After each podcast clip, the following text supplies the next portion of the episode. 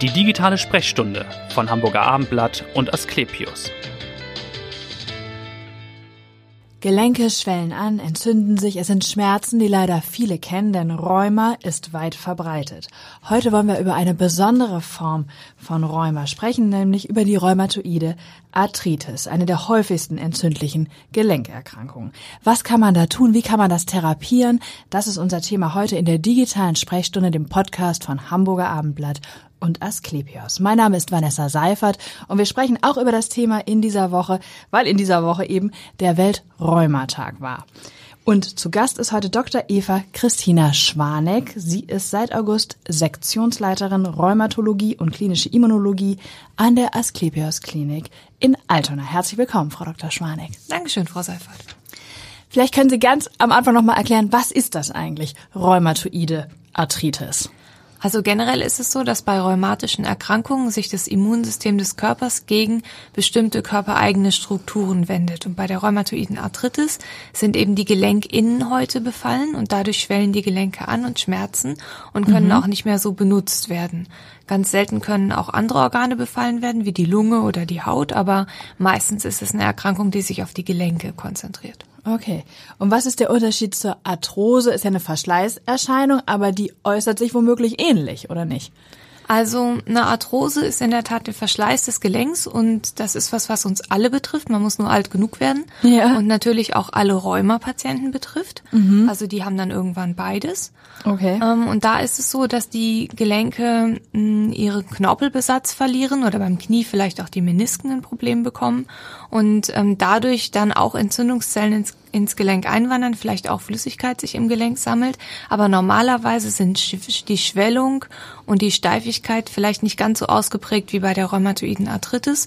Man kann auch versuchen, es im Blut zu unterscheiden, indem man die Entzündung bei der rheumatoiden Arthritis nachweist, die man bei der Arthrose in der Form nicht hat. Oder mhm. es gibt auch bestimmte Antikörper, die beide Erkrankungen unterscheiden. Ja. Und auch das Bild. Ich sag mal, wenn jetzt jemand zum Beispiel ein bisschen übergewichtig ist und sich schon mal eine Knieverletzung beim Skifahren geholt hat und dann dieses Knie so mit 50, 60 anfängt Probleme zu machen, ja. dann ist das wahrscheinlich eine Kniearthrose. Okay. Einfach mhm. ein Verschleiß. Ja. Wohingegen, wenn jetzt eine junge Frau mit 20 plötzlich an ihren Fingergrundgelenken Schwellungen und Schmerzen hat, dann ist das eher hochverdächtig darauf, dass das eine rheumatoide Arthritis ist. Wen betrifft das denn, diese rheumatoide Arthritis, wenn Sie schon sagen, eine Frau mit Anfang 20, das ist also möglich, dass jemand schon in so jungem Alter daran leidet? Absolut. Also m, am häufigsten sind Frauen betroffen, das kann man schon so sagen, auch wenn Männer nicht sicher sind. Mhm. Und dann ist es so, es gibt zwei Häufigkeitsgipfel, einmal eher im jungen Erwachsenenalter und dann nochmal im älteren Alter. Und warum sind es Frauen, die das besonders trifft? Weiß man das? Nee, das weiß man so genau. okay. Und auch diese beiden Alterszonen kann man auch nicht sagen. Warum kann man auch nicht so sagen. genau sagen. Nee, letztlich kann aber jedes Alter betroffen werden. Es gibt ja. auch Kinderrheumatologie. Okay.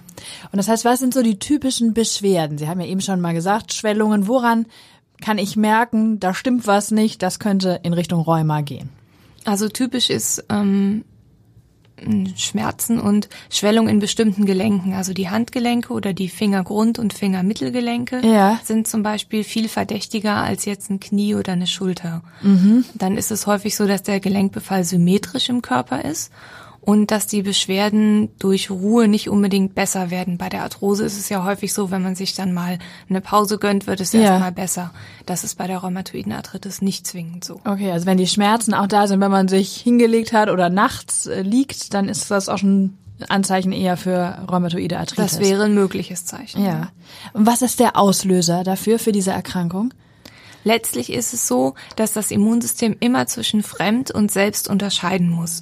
Es muss einerseits unterscheiden ein fremdes Bakterium zum Beispiel, das jetzt im Körper ist, und das muss es angreifen und muss die körpereigene Struktur aber in Ruhe lassen. Aber es wird noch komplizierter, weil zum Beispiel, wenn wir eine Krebserkrankung erleiden, muss der Körper plötzlich körpereigene Struktur bekämpfen. Also das Immunsystem muss nicht nur verhindern, dass wir ständig Infektionen haben, mhm. sondern muss auch verhindern, dass wir ständig Krebserkrankungen bekommen. Ja. Und da muss es also schon körpereigene Strukturen erkennen. Man merkt schon, dass das eine ganz komplizierte ähm, Regul Regulation ist. Ja. Und da können einfach kleine Fehler passieren und dann so. fängt der Körper an, eine körpereigene Struktur, die er nicht angreifen sollte, anzugreifen und das verselbstständigt sich. Dann. Okay, also ein bisschen so ein Fehler im System eigentlich. Dann. Ja, genau.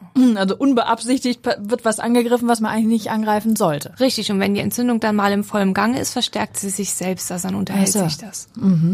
Jetzt ist natürlich die Kernfrage, wie kann man das therapieren? Wie kann man da helfen, wenn jemand betroffen ist? Ja, also das ist eigentlich die gute Nachricht. Und zwar, wir haben so in den letzten 20 Jahren ausgesprochen viele neue Medikamente dazu bekommen, sodass man den meisten Patienten sehr gut helfen kann, vor allem dann, wenn die Erkrankung früh erkannt wird. Ja. Das heißt, wie schnell sollte man da zum Arzt gehen? Oder was ist Ihre Erfahrung? Warten viele Patienten zu lange, die vielleicht sagen, oh, es schmerzt und es wird auch nicht so richtig besser, aber ich weiß nicht, ob ich schon zum Arzt gehen sollte damit. Also die Empfehlung ist immer, dass man eigentlich in den ersten drei Monaten nach Symptombeginn die Therapie beginnen sollte. Das gilt als ideal. Ja. Ähm, tatsächlich ist es natürlich so, dass viele ein bisschen warten oder keinen Termin beim Rheumatologen bekommen. Das ist ja auch ein häufiges Ja. Problem, weil da ist es so, für den Rheumatologen ist es so ein bisschen der heilige Gral der Rheumatologie. Wie stelle ich fest, welcher von den 50 Patienten, die jetzt einen Termin bei mir haben wollen, Ja. wirklich dringend einen Termin braucht, weil er eine frühe rheumatoide Arthritis hat Mhm. und wer von den anderen hat zum Beispiel eine Arthrose oder Genau. eine andere Erkrankung. Und das ist am Telefon für die MTA oder so natürlich wahnsinnig schwierig Ja. festzustellen. Ja. Das heißt, wie viele Patienten behandeln Sie mit, mit Ihrem Team jetzt in Altona zum Beispiel? Ähm, bei uns in Altona wächst es im Moment noch. Wir haben zehn Betten auf Ja. Und dann haben wir noch zwei Ambulanztage. Okay. Und jetzt nochmal zur Therapie. Sie sagten ja, es sind viele Medikamente dazugekommen. Es hat sich in den vergangenen Jahren sehr viel getan, da auch in der Therapie. Was wird da eingesetzt? Was ist der Goldstandard? Also das Standardpräparat, mit dem man eigentlich immer anfängt, wenn es vertragen wird, ist Methotrexat. Das wird MTX abgekürzt. Mhm. Das ist so eine Art niedrig dosiertes Chemotherapeutikum, das einmal die Woche gegeben wird. Ja. Das kann man spritzen oder schlucken. Ich persönlich empfehle immer, es zu spritzen, weil das dann wirksamer ist. Ach so. Mhm. Und wenn man damit nicht zurechtkommt, gibt es noch andere sogenannte konventionelle Basistherapeutika. Und wenn das auch nichts ist, dann ähm, fängt man schon an, modernere Medikamente zu geben. Das sind so gentechnisch hergestellte Antikörper. Okay. Die nennen sich dann deswegen, weil die eben in einem biotechnologischen Prozess hergestellt werden, spricht man von Biologika. Okay. Und MTX, Sie sagten ja, ist ja so ein bisschen der Goldstandard. Ich habe gelesen, dass doch viele das nicht vertragen. Ein Drittel der Patienten, glaube ich, leidet doch an starker Übelkeit und kommen nicht so klar mit dem Genau, Medikament. ungefähr, ist das korrekt, ja? Mhm. ungefähr zwei Drittel der Patienten kommen damit gut zurecht und ungefähr ein Drittel der Patienten kommen damit nicht so ideal zurecht. Okay. Es ist so, dass manche bekommen Übelkeit Ja. oder auch starke Müdigkeit. Ich habe auch schon mal eine Patientin gehabt, die hat Migräne davon bekommen. Ja. Und ähm, dann ist es noch so, dass manche eine Blutbildveränderung bekommen oder die Leberwerte können sich erhöhen. Und die Leberwerte erhöhen sich vor allem bei den Patienten, die vielleicht vorher schon eine Fettleberhepatitis hatten und dann das MTX erst recht nicht verstoffwechseln können. Okay. Aber immerhin zwei Drittel kommen damit Kommen zurecht. damit zurecht. Und ist das so eine Hemmschwelle, dass es gespritzt wird? Sind viele, die sagen, oh, ich würde es lieber schlucken? Ja, die, Dis die Diskussion führe ich, Ja. ja, immer mal wieder. Aber ich halte es schon für so viel besser, dass ich diese Diskussion dann auch führe, ja. Dass sie dann auch die führen und auch beenden können. Normalerweise schon. Das heißt, sie kommen dann einmal in der Woche wieder zu Ihnen und es wird dann gespritzt, oder? Nee, das wird so wie eine Thrombosespritze unter die Haut gespritzt. Da gibt's auch so praktische Pens und sowas. Ja. Und das können die Patienten in aller Regel selbst. Ach so, okay, das können. Mhm. Und was ist mit Cortison? Kommt das noch zum Einsatz oder ist das sozusagen alte Schule? Also Cortison, ähm, es ist so, das MTX braucht relativ lang, bis es wirkt, also so Wochen bis wenige Monate. Ach so. Und die Leute haben ja Beschwerden, deswegen ist es so, dass man am Anfang eine kleine Dosis Cortison dazu gibt und dann Ja. versucht, das Cortison wieder auszuschleichen, während das MTX an Wirkung gewinnt. Ach so, Und okay. in kleinen Schüben kann man auch mal versuchen, ein bisschen Cortison zu geben. Ähm, manche Patienten kommen aber auch dauerhaft nicht von ganz kleinen Dosen Cortison weg, weil es ihnen gut gegen die Steifigkeit hilft. Ja. Und es kann auch bei einer ähm, begleitenden Arthrose so ein bisschen helfen. Und da merkt man, dass die Patienten einfach so eine kleine Dosis MT äh, Cortison Ja. gerne behalten wollen. Ja. Das hat natürlich Nachteile für den Knochen und für die Haut. Genau, Deswegen hat so ein würde man es nicht unbedingt ne? empfehlen. Genau. Aber ähm, manchmal ist es für den Patienten einfach schöner. Wenn der Schmerz so groß ist, dann ist das ja nachvollziehbar, dass das gern genommen wird. Ja. Ähm, ist denn das Ziel dann tatsächlich eine komplette Heilung? Ist die dann erreichbar oder stoppt man sozusagen die Symptome und äh, erhält so Status quo oder was Also ist das, da der Weg? Das Ziel ist Symptomfreiheit unter Therapie. Ja. Mhm. Und wie schnell wird das dann erreicht, wenn Sie sagen, das MTX, das dauert eben doch, bis das anschlägt und wirkt? Also man sagt so, dass man nach sechs Wochen bis zwölf Wochen den Therapieerfolg kontrollieren soll. Ja. Und wenn man dann nicht bei wirklich einer deutlichen Besserung und nahezu Symptomfreiheit angekommen ist, dann soll man die Therapie intensivieren. Okay. Und dann Symptomfreiheit, wie geht das dann weiter? Was nimmt man dann weiterhin an Medikamenten? Oder? In der Rheumatologie ist es üblich geworden, dass man erst mit einer relativ ähm, aggressiven Therapie reingeht, um die ja. Entzündung möglichst schnell zu stoppen, weil ich ja gesagt habe, die verselbstständigt sich und das will man genau unterbinden. Ja. Und wenn der Patient dann symptomfrei ist, denkt man, na ja, vielleicht braucht er eigentlich weniger. Ja. Und dann kann man ein bisschen reduzieren, vorsichtig. Ach so. Und schauen, wie viel kann ich wegnehmen. Mhm so dass der Patient trotzdem noch symptomfrei bleibt. Genau, okay. Und dass die Symptome dann wieder also stärker werden, kommt das häufig vor, dass man erst denkt, oh, wir können reduzieren und es wird dann doch noch mal wieder schlimmer und man muss doch noch mal nachsetzen. Also wenn man ein bisschen Erfahrung hat, kann man eigentlich die Patienten, bei denen man reduzieren kann, ganz gut abschätzen. Ja, dann ist das auch relativ erfolgreich. Dann genau, das klappt dann meistens. Ja. ja. Und was ist mit so einer äh, mit so einer OP? Wäre das auch eine Option, dass man sagt, oh Knie, Schmerz, kaputt, man macht, man operiert und dann ist alles wieder gut? Genau, eine ehrliche Operation. Eine ehrliche Operation, ja. würde ich als Schwester eines Chirurgen fragen. Aber das äh, kommt da nicht in Frage unbedingt. Ja, heilen tut man nur mit dem Messer, ja. ähm, naja, also natürlich hat man hat man auch als ähm, rheumatoide Arthritis-Patient Arthrose und vielleicht sogar auch etwas mehr Arthrose, weil das Gelenk natürlich durch die Entzündung zusätzlich geschädigt wird und dann eine sogenannte sekundäre Arthrose entwickelt. Und dann kann es manchmal sein, dass ein Gelenkersatz nötig ist, auch von den typischen Gelenken, Knie, ja. Hüften, sowas. Mm, aber da würde ich immer schauen, dass ich operiere, während die rheumatoide Arthritis gerade sehr gut kontrolliert ist. So, Einfach mhm. damit nicht das entzündete Gelenk operiert wird, das dann schlecht heilt. Ich verstehe, okay. Und kann man vorbeugend etwas tun? Ist ja auch immer eine Frage, die viele Hörer oder auch Leser beschäftigt, dass ich vielleicht die rheumatoide Arthritis gar nicht erst bekomme.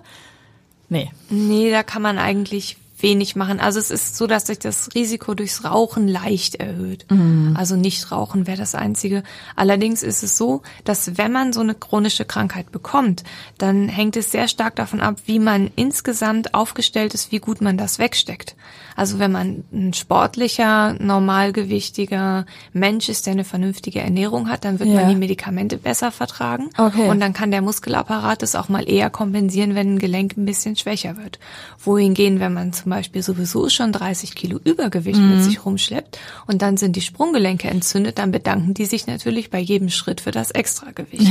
So ist es so, dass man also die Erkrankung selbst nicht unbedingt vorbeugen kann, aber man kommt immer besser mit einer chronischen Erkrankung zurecht, wenn man ansonsten gesund ist. Also ein gesunder Lebensstil ne, genau. ist natürlich da hilfreich. Wie so oft ist das Thema dann Ernährung und Bewegung und Sport. Ne? Was empfehlen Sie bei der Ernährung?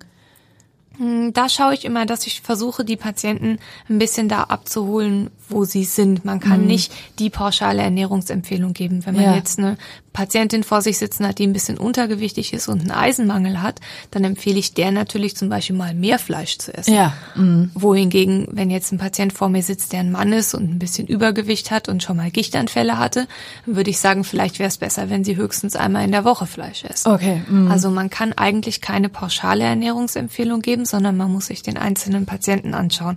Was immer so pauschal gesagt wird, ist, dass eine sogenannte mediterrane genau. Ernährung vernünftig ist. Das stimmt wahrscheinlich. Also genau, das haben auch viele Kollegen schon gesagt, in, anderen, in einem anderen Kontext, die sagten hier Olivenöl und ja, Gemüse und Fisch, ne? Also schadet sicherlich nicht, wenn man sich da ein bisschen dran orientiert. Also ne? hochwertige pflanzliche Fette und Fette aus ähm, fetten Fischen, Fischen ist ähm, sicherlich auf jeden Fall vernünftig. Genau. Und Sport, Bewegung haben Sie schon angesprochen. Das ist auch eine ganz gute Überleitung, denn Sie sind ja auch Yoga-Lehrerin, habe ich äh, gelesen, und haben Ihr praktisches Jahr, Ihr PJ auch in Indien verbracht. Äh, wieso Yoga? Wie hilft das? Also ich war nur zum Teil im praktischen Indien. also nicht komplett. Nicht ja. komplett, nein. Ähm, Yoga hat ähm, den Vorteil, dass die Übungen sind ja alles Körpereigengewichtsübungen. Das heißt, man kann sich nicht verheben an irgendwelchen Gewichten. Ja. Ähm, man holt sich da normalerweise auch keine Verletzung. Es ist ein sehr verletzungsarmer Sport. Mhm. Und ähm, es wird der ganze Körper angesprochen und vor allem wird der Rücken gestärkt. Ja. Und das ist von daher ausgesprochen vernünftig. Und wenn man jetzt, man kann ja Yoga als Sport betreiben, zum Beispiel im Fitnessstudio, mhm. dann hat man die Vorteile, die ich gerade genannt habe. Und man kann aber auch, sage ich mal, etwas tiefer in diese Yoga-Philosophie ein eintauchen und dann auch mit Meditation und Ja. Atemübungen ähm, die hinzunehmen. Und dann hat man natürlich auch eine deutliche Stressreduktion durch Ja. Yoga. Und das heißt, welche Yoga-Art praktizieren Sie selbst? Also ich bin eine Shivananda-Yoga-Lehrerin, heißt das. Das ist ein relativ ähm, klassischer Stil, der von einem von Ja. zwei Indern gegründet wurde, so um die letzte Jahrhundertwende. Und da sind Sie sozusagen in Indien dann auch selbst drauf gekommen oder hatten Sie vorher schon diese Begeisterung für Yoga? Das ist eigentlich sogar erst nachher gekommen. Also die so. Begeisterung für Indien ist dann durch das praktische Jahr so ein bisschen gekommen. Wo waren war Sie da genau? In Oder? Bangalore. Okay. Mhm. Ich war auch danach noch mal oft als ähm, Touristin in Indien. Ja. Da bin ich auch ähm, in Varanasi gewesen, also wo am Ganges die Leichen verbrannt werden. Mhm. Und ähm, später kam das dann mit dem Yoga einfach, weil ich hatte im Studium getanzt und dafür hatte ich keine Zeit und keinen Partner mehr, als Mhm. ich ähm, im Beruf war. Und da dachte ich, Yoga sind vielleicht ähnliche ähnliche Muskeln, die da angesprochen werden, das könnte mir vielleicht gefallen. Ja. Und habe dann damit angefangen und es hat mir sehr gut gefallen und dann habe ich mir eine möglichst klassische Ausbildung gesucht, die ich dann gemacht habe. Und die haben Sie in Deutschland dann aber gemacht, In oder? Österreich. In Österreich, also ganz international. Ganz international, ja. Und worauf kommt es bei der Form an, die Sie dann praktizieren oder die Sie auch lehren? Also ich unterrichte das nicht in der ganz reinen Form, weil mir das ein bisschen zu rigide ist. Ähm, aber da kommt es tatsächlich darauf an, dass man seine ganze Lebensführung darauf einstellt, dass man also dieses Prinzip der Gewaltlosigkeit sehr ernst nimmt. Einmal gewaltlos für, zu sich selbst, also sich selbst pflegt mit Sport und ähm, sich Ja. nicht schlecht ernährt zum Beispiel, keine Drogen nimmt und auch gewaltlos gegen andere, also auch sowohl in der Sprache als auch im Denken und natürlich auch im Handeln versucht Gewaltlosigkeit zu ähm, praktizieren und täglich meditiert, Atemübungen macht und die Yoga-Asanas macht. Ja. Aber ich gebe zu, dass ich das nicht durchhalte. Ich, Also ähm, täglich schafft man wahrscheinlich bei dem nee. Pensum nicht, dass Sie in der Klinik Nee. haben. Ich sage mir mal, ich arbeite dran, aber es ist weit entfernt. ähm, Aber Sie unterrichten tatsächlich noch nach so einem Tag in der Klinik? Also das machen Sie schon? in Würzburg habe ich unterrichtet. Im Moment jetzt mit der neuen Abteilung habe ich das Gut, Sie sind im August geschafft. jetzt hergekommen dann aus Würzburg. ne, Genau, und in so. Würzburg habe ich tatsächlich Patienten unterrichtet. Ach ja? Ja. Da habe ich Patientinnen mit rheumatoider Arthritis, Ja. die ihre Ehepartner mitgebracht haben. Das da habe auch, ich so das ja Pärchen-Yoga unterrichtet. Ja. Und wie war der Erfolg des Pärchen-Yoga? Es war ganz herausragend. Also erstens für mich, weil die viel dankbarer waren als normale Yogaschüler. Und ähm, war, haben sich so auch als Gruppe ein bisschen verstanden. Das fand ich sehr nett. Und es war für mich auch als ähm, Ärztin total spannend zu sehen, was die können und was die nicht können. Ja. Die konnten zum Beispiel keinen Druck auf die Handgelenke ausüben. Das heißt, nach unten schauender Hund und solche Sachen sind gestorben. Also die man Klassiker, Muss sich ja. da schon ein bisschen überlegen, wie man jetzt noch Yoga unterrichtet. Ja. Mhm. Auch die Knie waren natürlich empfindlich. Und was ich gemerkt habe, ist, dass das Gleichgewicht durchs Yoga dann deutlich besser geworden Ach so, ist. genau, das wäre ja die Frage gewesen. Was ändert sich an den Symptomen oder äh, inwieweit hat da auch Yoga geholfen? Also gerade ältere Menschen haben ja eine Sturzneigung und ich glaube schon, dass das besser geworden ist. Und auch durch dieses konzentrierte Atmen während der, während der Asana-Praxis ist es so, dass die, ähm, dass die Schmerzverarbeitung verändert sich. Mhm. Also man kommt dann vielleicht auch besser mit bestimmten Dingen zurecht, besser mit Stress zurecht durch die Erkrankung. Und natürlich haben sie auch ein bisschen Muskeln aufgebaut. Ja, das heißt, wäre das vielleicht auch nochmal was hier für die Asklepios Klinik Altona, dass Sie da auch sowas anbieten, Ihren Patientinnen hier in Hamburg? Tja, also im Moment ist es noch schwierig, aber ich schließe es nicht aus. Ja, okay. Worauf liegt denn im Moment der Fokus? Ich habe schon gesagt, Sie sind im August gekommen, haben angefangen. Wenn man hier so eine Abteilung übernimmt, muss man wahrscheinlich erstmal erstmal gucken, was da noch zu machen ist und zu verbessern ist oder worauf Sie besonderen Fokus legen. Also ich persönlich interessiere mich für Immundefekte. Das sind so angeborene Schwächen des Mhm. Dazu Immunsystems. forschen Sie auch, ne? Und publizieren Sie auch. Genau, ja. Mhm. Und ähm, auch für die rheumatoide Arthritis finde ich interessant. Ich habe da auch viel an klinischen Studien teilgenommen in Würzburg. Vielleicht können wir auch sowas wieder machen hier. Mhm. Und im Moment ist aber natürlich die Station im Fokus. Ja. Weil das für mich schon jetzt das Wichtigste ist im Moment. Ist ja auch ein kranken, großes Krankenhaus mit Klar. vielen Betten und vielen Abteilungen und da ist die Station schon im Fokus. Und ganz persönlich, warum Rheumatologie? Ich wollte ursprünglich Infektiologin werden, deswegen war ich auch in Indien Ja. und vorher in Berlin in einem Krankenhaus, das einen HIV-Schwerpunkt hat. Und dann ist mir aufgegangen, Infektiologie so ganz allein ist schwierig, da braucht man irgendwas anderes Internistisches dazu. Und dann wollte ich Hämato-Onkologie dazu machen. Ja. Und habe in Würzburg auch als Hämato-Onkologin angefangen. Mhm. Und dann bin ich während der Ausbildung ganz am Anfang zu den Rheumatologen geschickt worden, was ein normaler Vorgang ist, dass man auch mal woanders reinschauen muss, damit man nicht gleich so ein ganz schlimmer Fachidiot wird. Ja. Und da hat's mir so gut gefallen und die waren so nett zu mir. Ach so, ja? Dass ich nicht mehr gegangen bin, ja. Okay.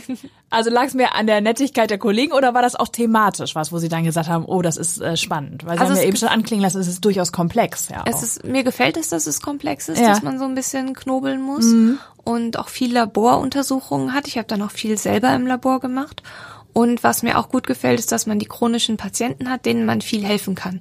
Also ja. ich hatte in Würzburg zum Beispiel so ein Pärchen, da hatte sie einen systemischen Lupus und die habe ich kennengelernt, da waren die noch kinderlos und die habe ich durch zwei Schwangerschaften gelotst mit ihren Medikamenten. Nicht schlecht. Und die kommen dann immer mit Medikamenten und mit Yoga oder nur? nur, mit Medikamenten. nur mit Medikamenten. Okay, ja. Und die kommen jetzt immer oder kamen dann immer mit ihren zwei super wohlerzogenen Kindern. Mhm. Und das hat natürlich schon was, wenn man denkt, da habe ich auch meinen Anteil dran. Ja, klar, das glaube ich. Was ist denn sonst so ein Erfolgserlebnis, wo Sie sagen, das war ein guter Tag oder das war heute toll, weil ich der Patientin, dem Patienten besonders helfen konnte? Ich habe auch einen Patienten mal gehabt, der war, das war ein Privatpatient und der ist zu einem Privatarzt gegangen, der ihn nur mit Ginkgo behandelt hat und mit Cortison. Und dann hat er es, der Blutdruck war schlecht vom Cortison und mhm. die Gelenke waren eine Katastrophe und er kam wirklich reingekrochen. Ja. Und dem habe ich dann einen Antikörper gegeben. Ja. Und dann ist er mit dem Fahrrad über die Pyrenäen gefahren im Urlaub. Ach was. Und hat also, mir da Fotos von gezeigt. Das ist ja Wahnsinn. Da sieht man mal, was so Antikörpertherapie dann bewirken kann. Ja, ja also das war äh, sehr beeindruckend. Das glaube ich. Und wir haben schon ein bisschen angesprochen, Sie äh, kommen aus Würzburg oder haben da jetzt lange auch gelebt, glaube ich, zwölf Jahre und gearbeitet. Vermissen Sie das ein bisschen, Würzburg, oder sind Sie schon in Hamburg angekommen? Also auch so ohne die Weinfeste, die wir hier nicht haben. Ich wollte gerade sagen, hier gibt's kein Weinfest, ist mir negativ ja. aufgefallen. Das, ja. Und es regnet natürlich viel öfter hier. Andererseits das, ist, das stimmt sagen, aber ja gar nicht. Es ist ja, nur eine ja. hohe Luftfeuchtigkeit. Genau, eine hohe Luftfeuchtigkeit, die sich manchmal so tropfenweise. Genau. Ja, genau. Ähm, was man natürlich sagen muss, ist, durch den vielen Regen ist es wahnsinnig grün, weil Würzburg Ende Oktober ist braun mhm. und hier ist es ja noch grün. Das ist schon schön und die Elbe gefällt mir auch gut. Ja. Ich habe auch einen kleinen Sohn, der kann dann Ach so, ja, Schiffe ne. schauen auf der Elbe. Das stimmt. Ja, haben Sie denn schon schöne Ecken entdeckt in Hamburg, wo Sie gerne sind dann als Familie? Wir sind gerne am Elbstrand und mhm. im Jenischpark. Ja, das sind auch wirklich schöne Ecken. Vielen, vielen Dank, dass Sie so toll aufgeklärt haben. Frau Dr. Schwaneck war das und hören Sie gern wieder rein in die nächste digitale Sprechstunde. Vielen Dank. Bis dahin. Tschüss.